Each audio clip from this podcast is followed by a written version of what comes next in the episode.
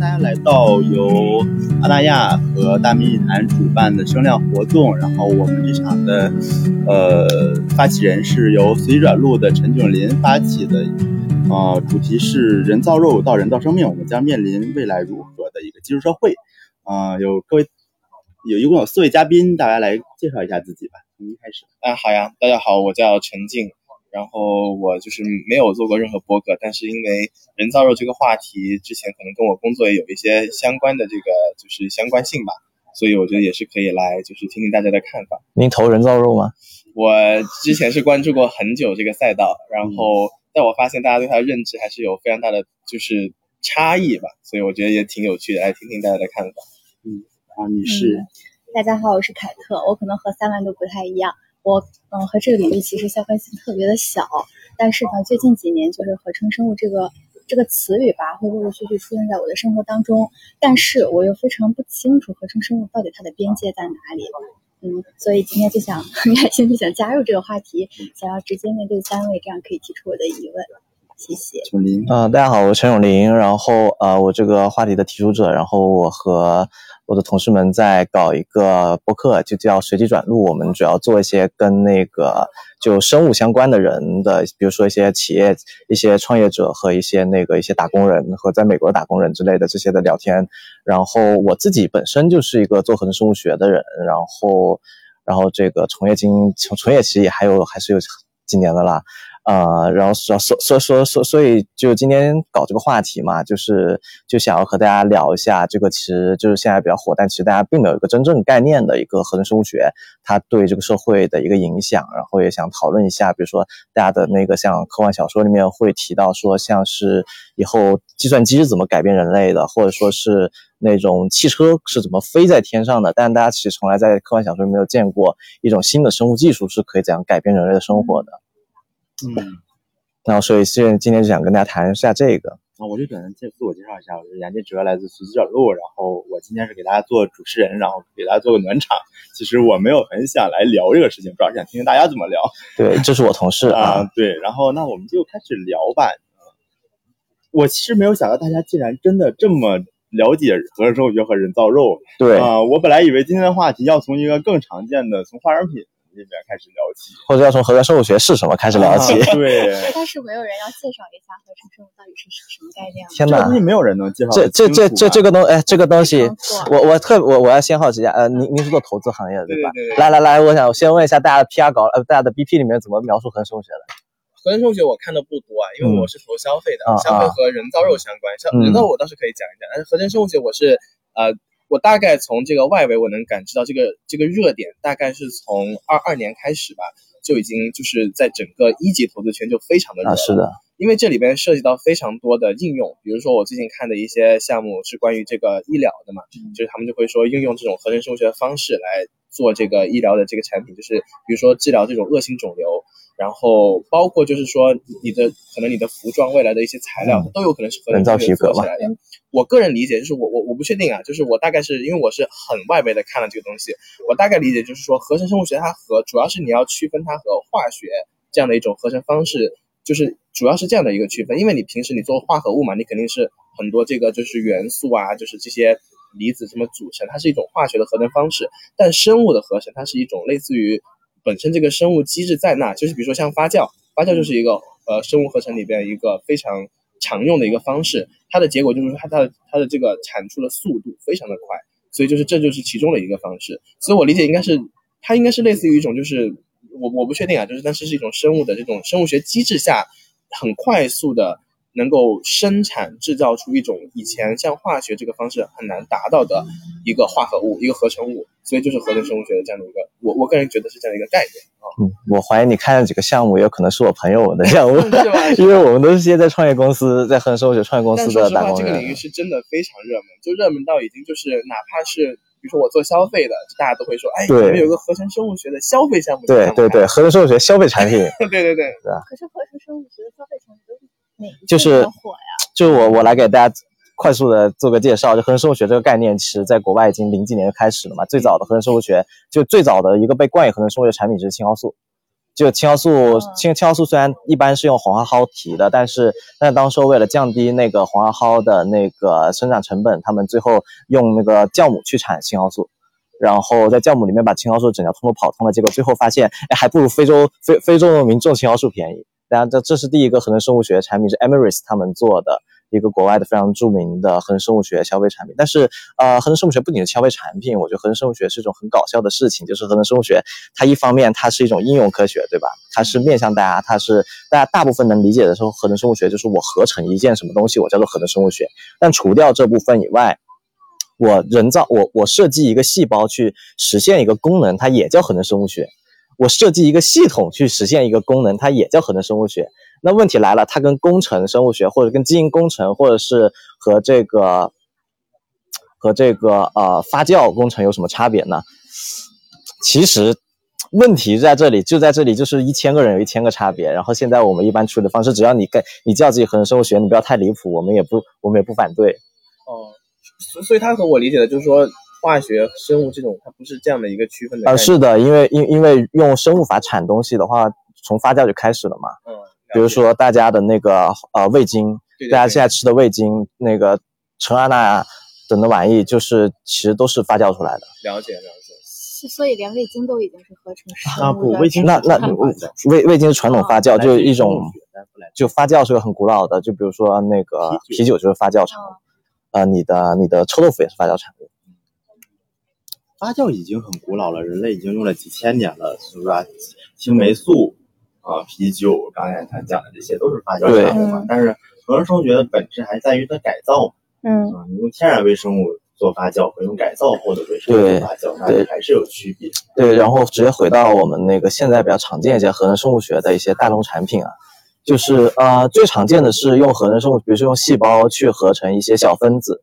比如说呃一些一些友商啊，一些友商，比如合成一些生物塑料，可降解的生物塑料。然后，然后或者说是合成一些新的那个小分子，比如说角鲨烯，可以涂在脸上，那个对脸很好。然后他们想降低成本，然后去打这个，或者是原来一个呃 CBD 一个大麻素啊，也是说一个这个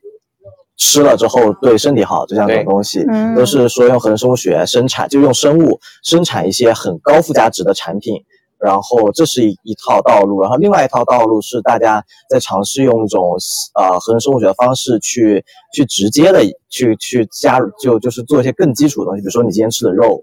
然后你今天吃的肉你要养只猪，对不对？你养只猪要把这只猪就皮杀了，然后然后分来，然后送出去。但是如果你想象人造肉的想法是，如果今天你这个肉就在培养基上面长出来，嗯，然后你直接从培养基一扣，哎，你就可以吃到了。今天大家把猪和猪肉这两件事分开了，猪是猪，猪肉是猪肉。哎，所以说合成生物这件事儿到底的，就它的意义在于哪呢？是它能产生我们传统生物学所产生不了的东西，还是说它会产生的更加高效？呃，一方面它可以产生不可以产生东西，比如说你你如果有一个病，你那个病的你你你可以产生一些新的药。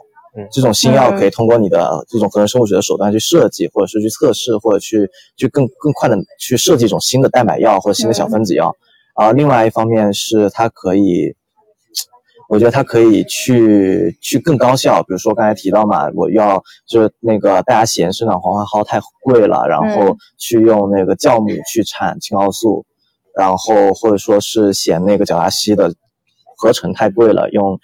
用这个去合成角鲨烯，对，囧林刚才提的这个角鲨烯，其实就是一级市场也很火的一个方向。现在化妆品。就是因为大家知道它是一个很好的成分嘛，但是最开始它就就是比如说现在大家讲的故事都是你这个角鲨烯，你最开始的方法可能是化化学的方法，就是你制备嘛，就相当于你是各种这种化学的试剂，你配方组成然后提纯，提纯就是这是一个传统的方式。那现在他们想讲的故事就是我通过合成生物学的方式，它不是这种化合物的，对它，然后它制造出来的这个角鲨烯，一方面有可能这个效果更好，另一方面有可能成本更低。所以就是大家都在讲这样的一个故事，不仅是角鲨烯，我印象中还有好几个特别特别热门的这个护肤成分，就是在护肤品这个领域上，合成生物学这一条是卖的比较比较大的。嗯，而且 ESG 呢？对对对，包括我之前提的，就是像这个更长远的，像我刚才说那个蛛丝蛋白项目，就是也是一个很呃，就是超前的一个研究项目吧。就大家都在说，因为蛛丝蛋白其实是一个它的这个硬度和这个强度是非常强的，它其实比钢丝更强。蛛丝就是蜘蛛丝你你你说完这个名词，我就知道是我的哪个朋友了。呃，有可能是这样的，我们可以到时候交流交流。但是我那边是呃一位天天大的教授，他在美国的一个项目，他他确实是一个很很知名的教授，他一直在研究这个方向。然后就是说，他就想用合成生物学的方式来呃制造蛛丝蛋白，因为蛛丝蛋白如果你用传统的化学方式制造的话，它的那个分子量是不够大的，就是你制造出来的蜘蛛丝，就是像我们看到那种平常的蜘蛛丝嘛，是很软很、嗯。很那个的，就是但是如果你把那个用合成生物学的方法，有可能能做出非常硬，就是你你那个直径也很强，那那这个强度是很很有有很大应用前景，所以就是这也是一种应用方向。就就就像是比如说用另外一个就是人造皮革，假设啊，今对天对对对你你你买阿玛尼的包，或者是你买 LV 的包，然后那个它那个皮不是经常说什么小羊皮，或者是蜥蜴皮，或者是鳄鱼皮。然后，然后那个，但现在其实在欧洲有一些新的包，其实是用人造人造皮在做，皮，对，现在人造皮的这种服饰特别的火。是的。对，然后，然后这种人造皮，有些有些人造皮，当然是是那种那种比较 low 的那种的话，就我们不讨论啊嗯啊、嗯但是如果那种百分之百生物基的人造皮，现在欧洲就卖的特别贵。嗯，然后在国内其实也有也也有同行在在做这方面的事情嘛，其实也就是把那些通过发酵和一系列的工业手段，把它变成一种皮革。然后就假设一下，以后你吃的肉是人造肉，穿的衣服是人造丝，然后那个手机壳都是人造皮。对，所以我当时看到这个议题的时候，其实我我我我我比较感受深的是，就是我我我估计就是提出者们可能就是你你你会好奇的是，大家对这个事情的接受的程度是不是？嗯，我其实很好奇，大家，我我其实不仅是好奇大家接受程度，而是好奇你们觉得还有什么东西可以人造？我我我这个真的很难去想象，但我我本身对科学是非常敬畏的，就我感觉科学的这个发展已经超出了我一个就是就是仅仅限于高中理科水平的这个就是想象空间，所以就是自从我接触这个一级市场投资以来，我就感觉就是基本上就是这个未来方向是无无穷无尽的，这个都都有我也是。，我我听了你们上一期那个侏罗纪那个播客，嗯我也是觉得，竟然连花香都能合成，就是到底哪一些是合成生物做不了的？呃，那但是大部分事情是合成生物学做不了的。我我现在有一个，就是可能大众都会有一个好奇，因为我们嗯对合成生物可能不像诸位那么了解。那当一个技术有了突破的时候，我们第一时间可能是觉得好奇它到底是什么，然后对我们能就是有益的改造都有哪些？比如说合成花香它好玩儿，或者说合成人造皮它可以就是让我们更环保，是一个好正向的。但是我觉得，就借鉴最近就是 AI 这个技术的突破，大家的表现一样。嗯，当你合成生物真的要有所应用或者说进一步发展的时候，大众应该是有一个恐慌的心态，比如说牵扯到的像伦理相关的一些问题，是不是已经有非常呃标准化的一些规则去限制住大家什么是可以尝试的，什么是不可以尝试的？显然是没有的。这就是问题所在。我有一个朋友，就有一个朋友是在清华管院那边做这个叫呃负责任创新的。然后他在前年的时候拉我一起尝试搞一个叫合成生物学青年负责任创新的宣言，在那个 COP15 上面去搞发表，想串联一下那个全国各地的大家合成生物学学去给伦理下下这么一个准则。其实，但但其实并并没有这么一件事情能够是，就是我们最后搞出了这个宣言，然后当时候也是，啊、也是工程学会那边的的一些大主任一起跟着帮忙一起推了，但是实际上落实在实呃企业和落实在实验室里都是零，就是你想见一下一个很很恐怖的事情，就是说呃。基本上实验室基基本上，如果你们去你们家旁边有一个呃有有有一个科研院所，那你们家的下水道一定是抗生素超标的，嗯，然后就会很可怕。对，啊，然后然然然然后很多东西是不加处理就直接倒下去的。这是合规的吗？哎哎，我我我当然是不当然是不规的合规的，吗？这当然是不合规的，但是这很有可能是实际发生嗯，的。可能是对实际发生存在的。关于这一点，就是我我也可以分享一个，就是关于人造肉这方面的这个事情。就是其实我理解，啊，比如说合成生物学可能已经是在人，就是相比起人造肉这个技术水平，它可能更更更新更早。就是哪怕是人造肉这个环节，它可能对我们来说也就已经很很新了，但是就是在这样的一个程度下，它的监管仍然是非常不全面的。就目前全球只有一个国家是通过了细胞肉可以就是在市场上流通这样的一个就是就是就是规定的。那你们可以猜猜是哪个国家？细胞肉，该不会是印？度吧？新加坡哦，新加坡，哦新加坡是唯一一个允许就是细胞培养肉，就是嗯就是纯的这种嗯就是细胞繁殖啊，就是这这个环节的这个肉，然后在市场上流通的。然后这里面就就包括你刚才提到涉及到伦理问题，就是嗯，可能面上的我说不出来，但我印象中就有一点非常印象深刻，就是你要培养这个细胞肉嘛，你要在这个培养基里去注入这个血清，因为血清是它这个细胞培养的营养物质嘛。嗯那这个血清的获取方式就是一个非常伦理的东西，你到底是从活体活体动物上直接取出来一些营养的东西呢，还是说我是在这个屠宰后的？嗯然后你这过程中就涉及到这个动物屠宰，涉及到动物保护。其实这个问题就是一直就是在人造肉上面，就是也是一个伦理问题，包括就是你的这个最开始你因为你要细胞细胞肉你要增殖嘛，那你这个嗯细胞你是不是要做基因的这个编辑？嗯如果你做了，那也有可能是有这个涉及到转基因或者是这个伦理问题。所以其实哪怕是就是像细胞肉这个这个东西，你就已经有伦理问题了。我我理解在前面的，包括我们说人造肉，其实还包括植物肉。嗯其实植物肉方面。应呃，目前也没有说大范围的，因为植物肉也涉及到基因编辑这个事情。因为你比如说你你一些大豆蛋白，你想要去掉那个豆腥味，很多人很多科学家是想想用这个基因编辑的方式来去掉这个豆腥味，但这个基因编辑本身转基因这个问题就是一个目前大家都没有取得共识的问题，所以就是哪怕是植物肉，就已经有很大的，就是还有很多争议在里面。然后细胞肉，那再包括新的合成生物学方向，我理解都会持续的有这个争议出现。是的，大陆应该就只有两款的植物肉上上上市过吧，一个是 Beyond Meat，还有一个是 Impossible Food。嗯，这两个是比较对，就是国外就是国外进来的，然后嗯国内的有一些初创企业有个联合利华的那个，其实现在是这样，就是如果是植物肉的话，国内有很多是可以，就是纯植物肉啊，嗯就国内是有很多产品是可以在在在吃，就是在哦吃在上在上在可以在超市可以买到的对对对。但是呃，具体就是它应该是这样，就是要通过这个，呃，如果你是基基本上是没涉及到基因编辑，没嗯没涉及到转基因的，基本上就可以批准。如果你涉及到转基因的话，我们中国农业部要非常长的审核，比美国更强，所以就不见得能上市。所以这个还要看。而且这个审核也是前年还去年的时候才新出台的政策。对，感觉政策都是落后于这个非常落后是的。嗯嗯，而且其实政策我我理解就是大家考量的方面真的非常多，包括就是这个名称，我当时也很有一个感悟，就是比如说植物肉这件事情，到底大家都还还在还在说，嗯，植物肉啊，植物乳啊，你到底能不能用乳这个字？因为乳哦大家传统意义上认为是牛奶嘛，对吧？嗯那你这个植物肉，你这个肉你能不能用呢？就光是这个，就是像欧盟啊、美国那边都吵了很久，一直在吵，所以就是就很方方面面，我理解就是很多这种就是叫做和科学相匹配的这种人人人文方面的东西吧，都还在后面。我理解是一个现状，而且也是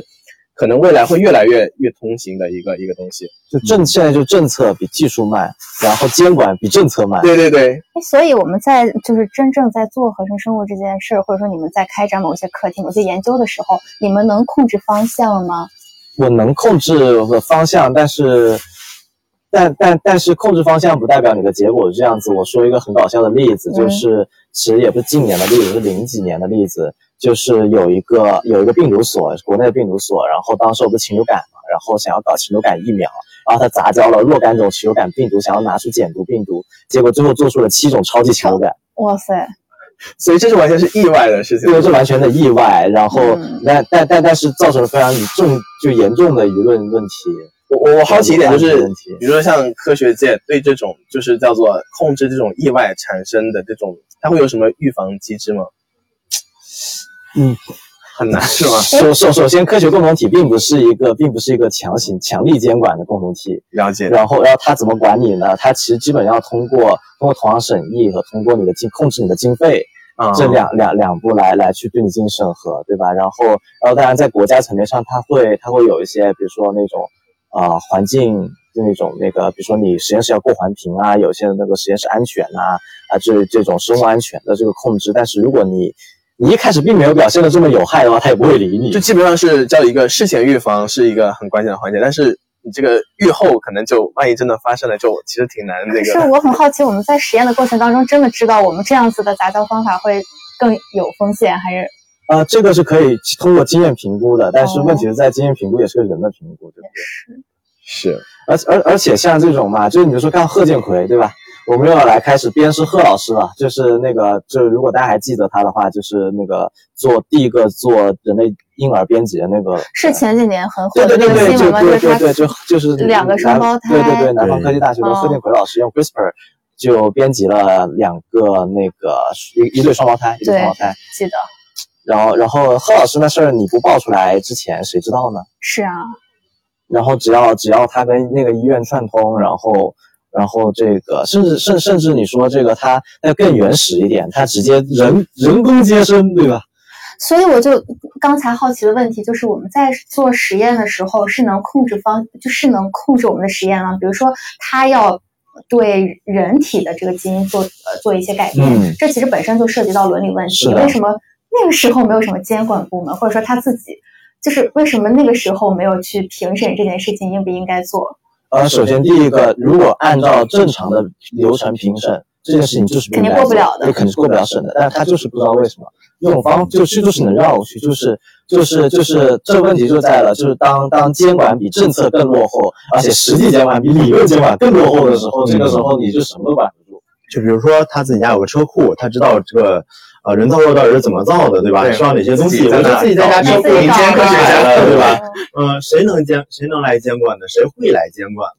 我们的派出所难道会去他们家敲门说你这个东西不行吗？这个门槛也太高了。对，就是这个事情又又其实也在一个技术权利的问题上面嘛，就是一方面是大大公司掌握了技术权利，然后大公司在做什么，其实其实你并不是太清楚。特别是像一一个很经典的例子，孟山都，就是孟山都的什么 D D D T，就就那些那 D D T 啊，像是当时的一些造成非常重大的那种化学化学遗留啊，这种技术权利你是作为一个大公司，特别作为一个资本代表大公司，它是高度中心化的，然后又是你个人难以控制的。然后另一方面，在这个时代，它又有很多生物黑客，生物黑客又是一些那个。一个分散的节点啊，这个单我不是要讲 Web 三啊，它就只是些分散的这个技术节点，然后他们掌握了这些这些技术，然后他们在这个现代的监管下面，他们显得非常的难以被发现。然后这个时候一旦有些技术狂人，他就会做各种事情。这个事情在美国就特别常见，他们有一群人叫，就可能你看我那个播客嘛，Transhumanism 那群人嘛，就是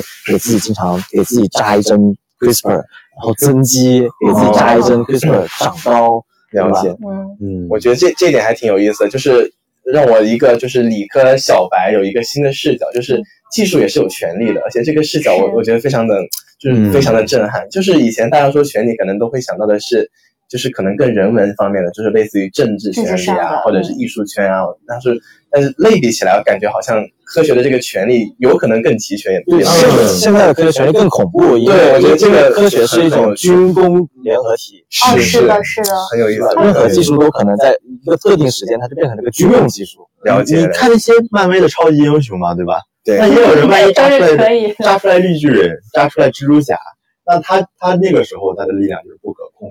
确实，确实。那可能在现实生活中不会那么恐怖，但是它还会有一些最后不受控的事情发生。其实都是可以发生的，只不过现在没有被报道出来。那我有个特别好奇的问题，就是像像囧林明显是一个，因为你是呃算是科学，就是你是理科，然后是理科学科的嘛，然后你是理科学科吗？是的，也是是吧？那我特别好奇，就是像比如说站在你们的角度，你们确实认为这个世界就是这种科学的发展，然后是朝着一种越来越不可控的方向在。行进吗？就是这个对这你们整体对这件事情的判断是一个悲观还是乐观的态度呢？哦，我先说吧，我很乐观，因为我觉得这个科学的行进就是很缓慢的。嗯，我们所畅想那个可能会发生危害的时间呢，应该是在很久很久很久很久以后。对，了解。对，它可能是不受控的，但是今天能造成的危害还没有想象的大。明白。那真的能发展到我们想象的那个状态，是很。很久很久，科学每天都在缓慢的前行，而且极度缓慢，极度缓慢，经常往往回走啊！啊，那那那挺挺那个挺好的。我我感觉我感我感觉我是大我是持一个非常悲观态度的，就是当然我如果如果你从一个科学技术的爆爆炸来讲的话，我觉得可能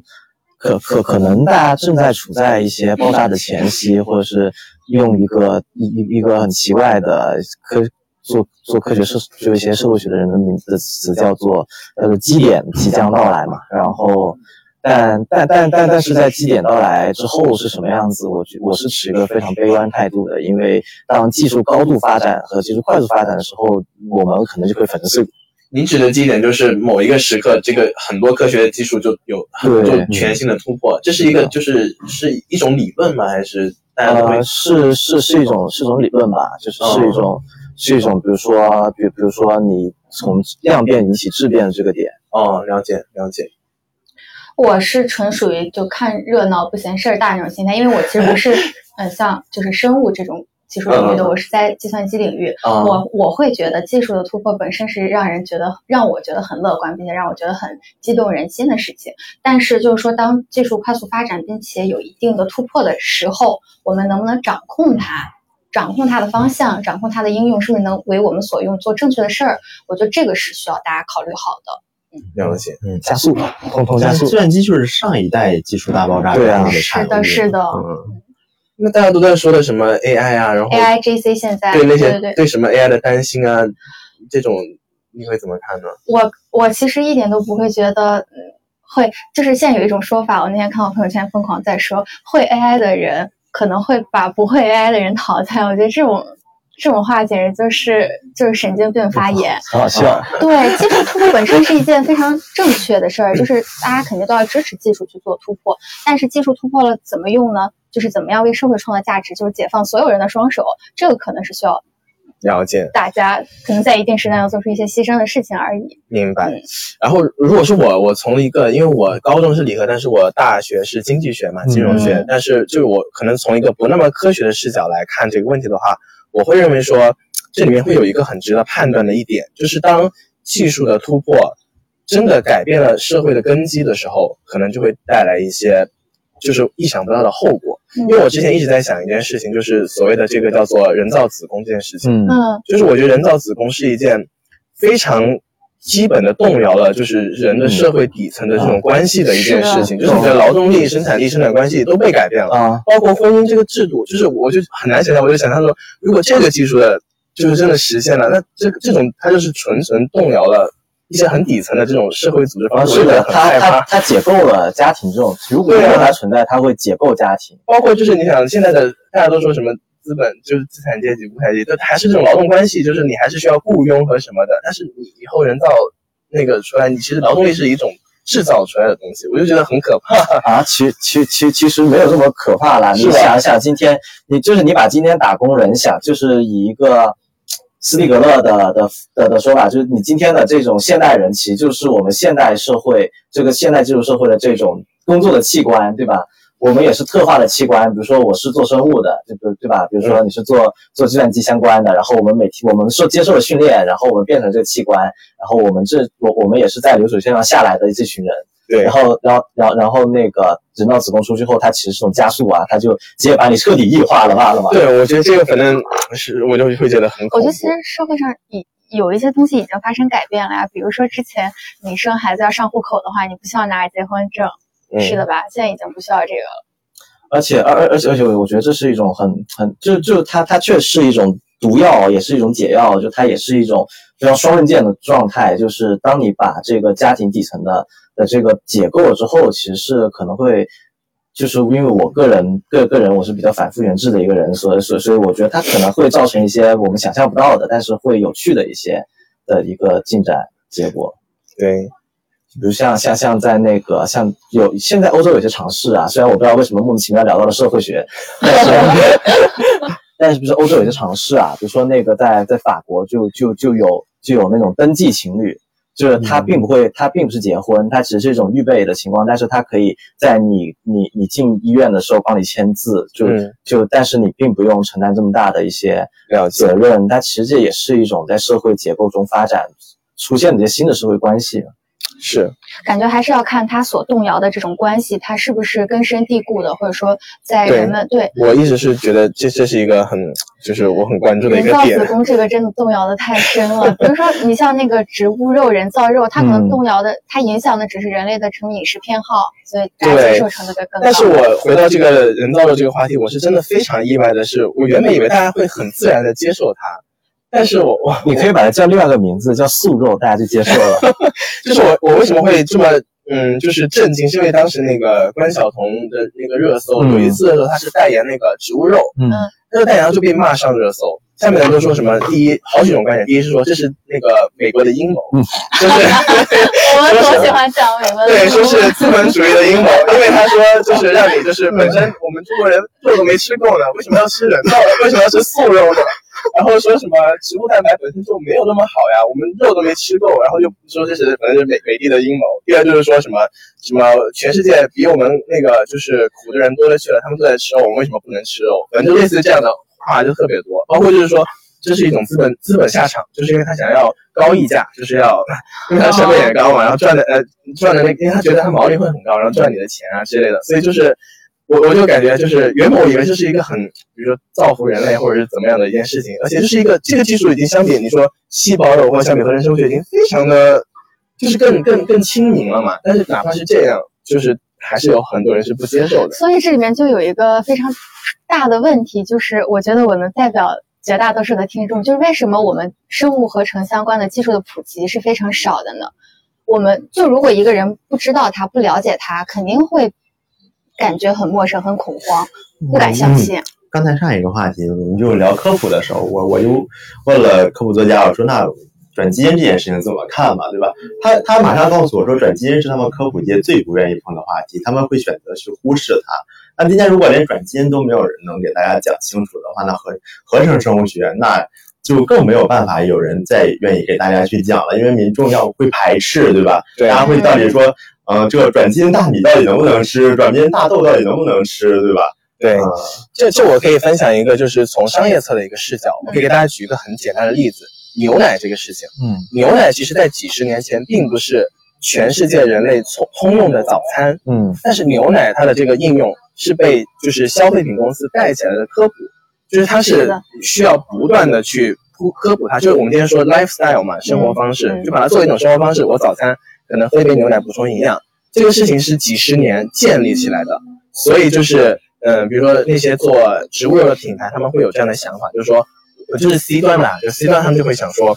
我就可能会鼓励先鼓励一部分人认可我这个生活方式，慢慢慢慢的科普起来，然后这个过程就是很需要。时间和钱，包括就是需要一个真正 to C 的公司，就是我们大家之前聊很多都是嗯上游的研发公司或者怎么样嘛，他们其实和消费者离得还是相对太呃远一些。就如果你是真正想要让这件事情就是让它变得就是去这个叫去魅化也好，去这个神秘化也好，嗯，它还是很需要一个 C 端的公司努力，然后而且要有一个就是真的应用的场景，然后去科普，然后经过很长时间的这个就是嗯这个推广才能完成的一个事情。我我是有这样一个商业视角。我之前也听过，就是说大家总说每天一杯牛奶是很有营养的，可以长高。这这些其实就是一个广告语，就是牛奶公司的广告语。但是宣传的多了，然后大家就觉得，嗯，这就是一个道理。嗯，对对。嗯，然后我想起来，其实其其其实它，我又觉得它是两部分了。一部分它是其实完全不必要告诉你这是生物产的，就是就是比如说大家如果今天用一些吸管，如果你用 PLA 吸管或 PHA 吸管。呃，里面有一部分可能是生物产的，有部分可能化学合成的，但是你咬起来口感是一模一样的，就都不是都都比原来吸管不好，对吧？嗯。但是但它都更环保，然后你只需要知道它是个环保吸管，那就好了，对吧？比如说，如果今天你用的那个你用的这些呃化妆品里面会有一些生物产的成分。然后只要它是通过了检测的，其实大家也不会太过于纠结，而是而而不不不会纠结它什么产，而是纠结它这个成分的效果是什么东西，对不对？而另一方面，它其实偶连了一种，就像刚才讲的这个生活方式嘛，对吧？对，跟你讲的这个生活方式，其实就是这种生活方式背后其实这种价值观，就是说人造肉这种价值。人造肉，因为它刚出来时候的宣传就偶然了一种环保主义和一种这种这种健康的健康饮食的这两种价值观，然后这种价值观它又带着一定的国别背景，很容易激发起就是某个地区或某些人的一些一些想法，说啊，这又是美国的阴谋。对，这个是我当时真的非常意外的一件事情，但是又 很合理。这个很合理，就是这个是这个事情，它又不是完全的反智主义，因为这个事情，因为这个。因为它的宣传就带着意识形态的，是然后然后你激起了意识形态战争，这这这这个就只能说你当时选择和他出生的这个路径就就导致他不得不面对这个困难。如果就假设如果他是中国生产的呃素肉，对不对？用豆腐做肉，用大豆做肉，这件事情我们还吃得少吗？对吧？然后那那那他如果叫这个名字，它代表是中国这边就代表这种传统的一个形态的时候，那可能就是那些新时代的人就会觉得，哎，对素肉怎么吃的？素肉不够不够营养。是的，是的，所所以反正你你提的这个问题是，就是在我们一级投资的角度，是一直非常苦恼的问题，就是就是现在有很多技术都在发展，然后我们都很苦恼，就是就是我们投不投呢？有没有，因为很多技术它的这个就是市场的推广和应用，包括为大家所知，真的是一个就是很嗯，就是很很很个人化也很漫长的一件事情。是的，嗯，像您投消费吃眼囊醇、元气森林也是一样是。成长起来的嘛，对？对对其实本质上就是一个市就场是大家原来也不爱喝代代糖嘛。对对，但我觉得确实就是，比如说像元气森林的例子告诉我们的是，可能你像以前牛奶这个事情，你科普大家需要的时间是非常久的，但嗯是元气森林可能在过去的也就是不到十年时间，就给大家带来了新的一轮这种代糖的科普的认知的迭代。嗯就是我我我我觉得这也是一种社会规律嘛，因为信息的传播也在加快，然后就是这种触达的渠道也多元化嘛，那一定这种叫做就是呃这种科普生活方式的这种改变和就是这种大家认知科学的这个速度应该是快的，但是就也不知道就是说科学的推进速度会不会更快？不会很慢，而 而且也不是所有人都关心这种东西到底是生物产的、自然的还是转基因的什么的。其实不关注，一提大家就会嗯对那你像华西生物就做的很好呀。对华西生物大家现在女生都知道它，呃，但是就没有性别歧视问题哈，就是呃，大家都知道它便宜，然后大家都知道它良心、国产，然后有有科技含量，对吧？对那大家会知道它是合成生物学吗？完全不知道，对吧你知道它是发酵出来的吗？完全不知道不。重要吧？不关心啊是我上个月去了一个展会，然后也是一家友商，他们卖卖 L 苯氨酸。然后我我问人家销售，我说你们这是生物产的还是化学产的？人家问我你买不买，他说你不要问，你买不买你？别问，这重要吗？不，根本就不重要。他们只关心成本，生物产的跟化学产的哪个成本更低，这就足够了。还真是，其实有一个合理的路径，就是有相关的部门去验证它到底是不是一个好的东西，然后再推广到市场的时候，可能就是用消费者更容易接受的方式去宣传，以宣传达到一个科普的效果，然后就是大家接受度比较高了之后，我们再谈它到底是什么样子的。嗯，其实其实像美国 FCA 呃 F FDA 那边，其实对转基因不是很早其实就有一条很详细的，然后很漫长的那个审核流程，但是其实这也最终并没有能够改，就并没有改善大家对转基因食物的一个偏见的，也不叫偏见吧，嗯就是一些固有观念。嗯，就就就其实大家知道今天吃的所有夏威夷木瓜都是转基因过的吗？不知道，就是就是因为夏因为原生的夏威木瓜已经在一场虫害里面全部都聚居掉了，只有转基因木瓜活下来了。对，而且就像九零之前提到的，其实政府的反应速度是比市场远远要慢的，嗯，就他们就是很很，可能他们也比较谨慎或怎么样也不。知道该作何反应。对就立法一定是后滞后的，对对，所以就是确实非非非得贺建奎搞出点事情来，然后那个一那个中国才出一个这种法，对吧？嗯此前是怎么维持呢？此前是大家是是是是靠那个科学共同体的一个内部内部规定，因为大家在第一届的那个 CRISPR 会议上面，大家约定了，好，大家七年内谁都不许动胚胎啊，谁都不许动真的人类婴儿。可是这么多限制加上去的话，会不会会限制就是科技进步的一个速度和可能性呢？嗯，我觉得限制在人的身上，在人的身上做实验这件事情，并不是限制它的可能性，而是，而而是更加保护了大家。我觉得更加保护了大家。嗯我觉得生物科学有太多可以发展的方向了，人类可以做更多的探索，而不是说我限制了这一条你就没得做了，对你有太多可以尝试的方向，不是非要做是邪恶科学家。还是是的，比如比如比如说胚胎编辑的另外一个替代方案是一个体细胞编辑，就是这是张这是那个 CRISPR 大牛张峰他们在推的体细胞编辑，嗯而不是说在你还没有出生的时候把你测个遍，然后嗯你没出生的时候把你给改了个遍，然后给然后你再出生，而是说如果你有什么病理性的问题，你在成年之后，然后他通过一种体细胞编辑的方式把你已经成熟的细胞改好这。样听下来还是一个很尊对重。，它不会都像美帝科幻电影的那种，对吧？一个邪恶科学家做了一个什么邪恶的事情，这这是不合理的。是的，所以当你把这一些危险的地方，或者它叫更捷径的方案，摁摁死了之后，它会有些更合理和更安全的方案，它就出来了，总会找到一些方法的。了解。作为从业者，就是合成生物这方面，大概会有什么样子的构想呢？对什么的构想呢？我不知道该怎么问这个问题，因为我觉得它真的是覆盖方面太广了。就是就是我发现就就是这个事情很很难说，因为因为按照友商就是在美国的一个大合成学公司叫 Ginkgo 的，呃，他说未来就是用就生物来 growth anything，就是把所有东西都从地里长出来，都从培养基里长长出来，嗯嗯，嗯，但是但是但是这个事情我觉得它非常的不切实际。这里面是不是医疗算是比较有前景的应用？啊，是医医疗现在最容易看到钱的方向。有一个人造呃，就是什么鱼的皮肤用于治疗，嗯，我讲对吗？应该就是某一培养某一种鱼，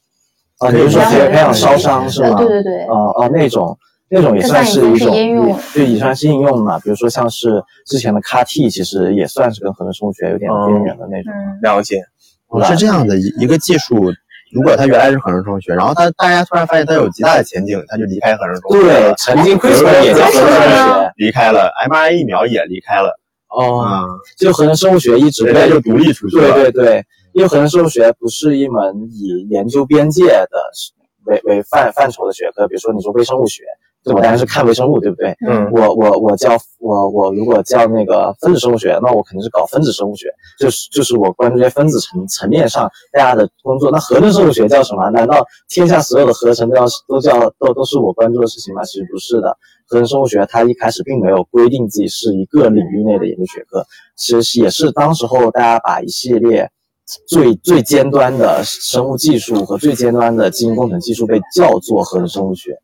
哦，所以还在生物学探索啊，合这个成生物边界在哪里？还在探索嘛。嗯，嗯，所以它是一个时刻在在在往后扔东西，然后往前吃东西的一个学科。，它是一个正在发展的学科。哦，你今天很难，所以说很难定义嘛。你最开始上来就问了嘛，什么是合成生物学？其实很难定义。是嗯我们聊了很多期播客，就是每一期来人，我都会问他什么是合成生物学，但是没有人能定义说是。我一直觉得合成生物学还是挺 QVC 的，就是我也觉得是一个非常很很典型，就是。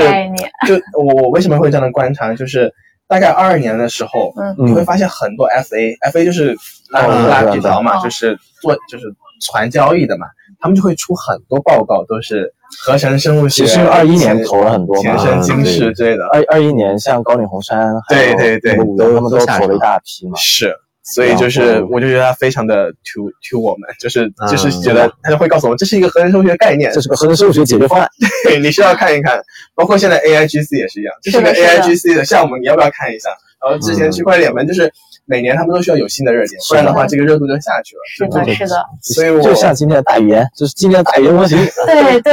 我觉得如果抛开医药来讲的话，生物学你很难再有一个真正贴近产业的概念了。了解生物学，消费品今今天发酵现在也都叫合成生物学了嘛，很多人对吧？嗯，但其实合成生物学不是只有合成，我觉得合成生物学更是一个生物学研究的一个技法上的迭代、技术上的迭代，这才是最底层的合成生物学，而不是说今天咱们讲说我合成了一个什么什么东西，对吧？我也经常会遇到这种情况，然后我去一些呃很下沉的行行行业的展，然后去看发酵，人家就会问，哎，你们做什么合成生物学？你们合成啥呀？对吧？嗯，对，就是合成生物学不是一定要合成点啥，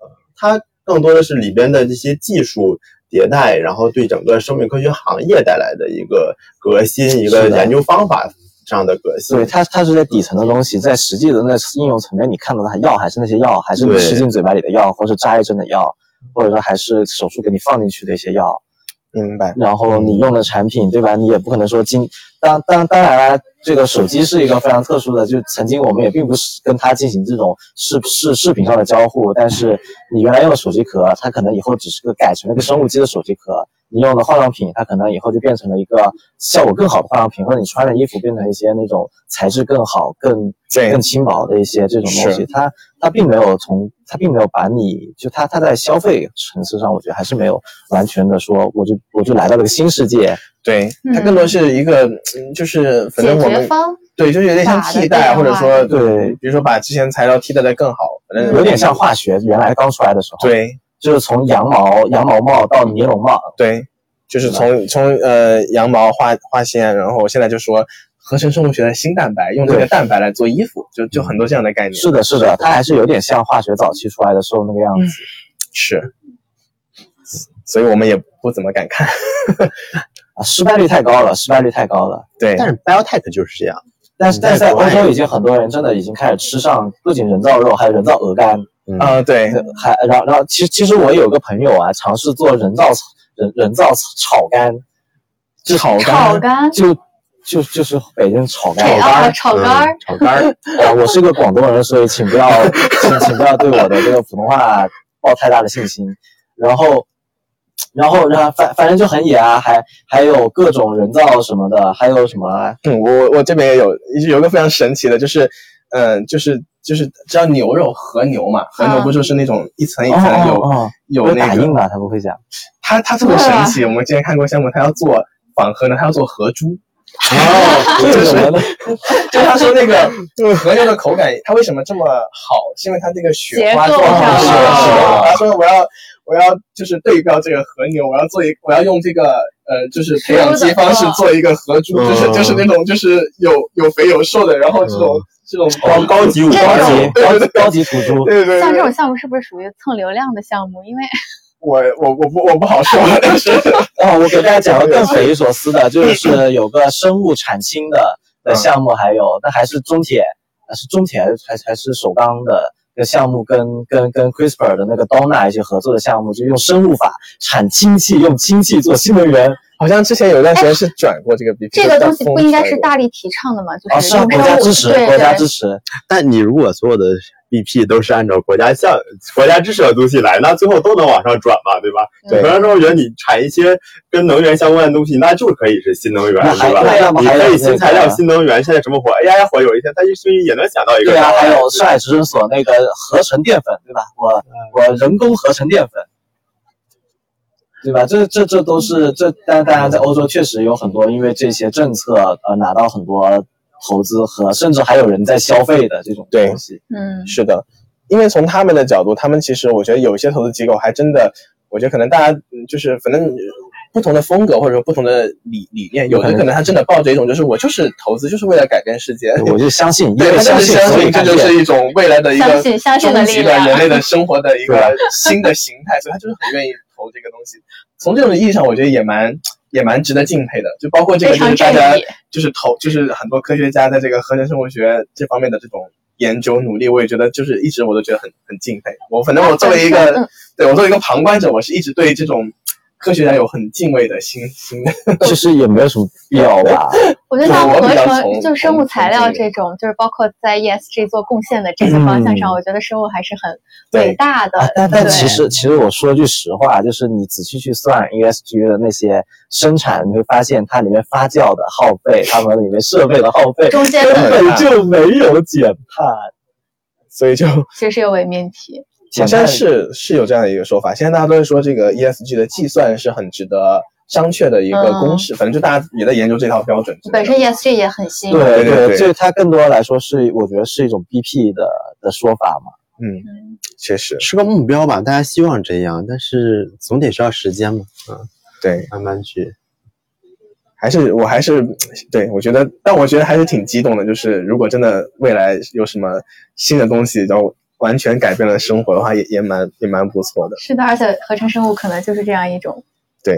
有可能，有可能。但是我们应该没有那么幸运吧？我们互联网改变了我们，对经历过了，我们但是还能活到生物改变我们这个时候吗？那你先那应该先投点钱给研究长寿的。啊，对，长寿才是最理想的状态就是你活得足够久，已经体验到了一部分改变，但是又没活得那么久，以至于就是世界毁灭的时候你没有在哪，所以这是最好的状态。这是想的最美的事情。是的，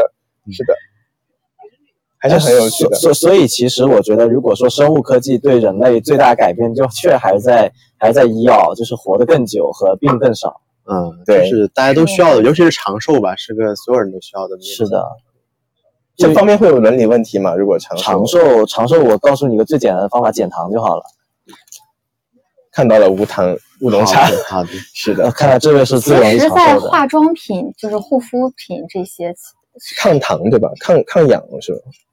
不是，不是本身就有一些生物上的突破就可以。就你比如说我们现在很火的消费品牌，他们都会讲自己的什么什么乳液里面有什么什么的技术，对，就是可以延缓你本身细胞的衰老。啊，SK two 听说就是一个叫 SK two 的那个酵母是株的包那个括什么雅诗发酵，兰黛，其实都已经有很多这种但是大家对大家也在普及合成生物学嘛，最有名的对是欧莱雅，欧莱雅嗯欧莱雅，因为欧莱雅跟我们很多友商都合作，用生物产一些那个，比如说抗脱发的分子呀，但是从消费者的视角来讲，我也不管它是真命题还是伪命题，我要卖它的账。对对，嗯他他说这个分子有用，对吧？只要它的品牌够可靠，对，而且我看到他努力了在这方面。对，这个离开科学范畴了，就是对市场行为。但这个确实就是我觉得影响力真的很大，因为我们你想我们投消费的，我们观察这几年，就是嗯可能一八年到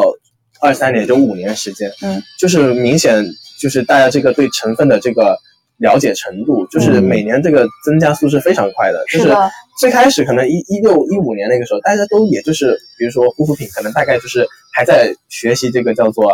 呃，每一个步骤，比如说我什么乳液啊，哦然后我先用什么隔离然后对对对，还在学这个。也转眼到二一年，可能大家就在谈论我每哪个成分什么什么，我我不猜我不太知道什么熊嗯熊果什么，熊什么熊果苷，什么对对对对对，小小小有这个？沙丸，就就大家都已经对看到看到这个，然后包括你的肌肤是什么敏感肌，什么半油半干之类的，就是一下，这这我觉得也回到我之前说那一点，就是你只要大公司下场，就是这个科普教育的推广力度是非常大的，是的只，要搭配刚好又搭配这个抖音和小红书，这这护肤博主就一下，无敌。对对对对对，甚至下一步我怀疑都可能要你先，你你你做这个图图之前，你要先去测个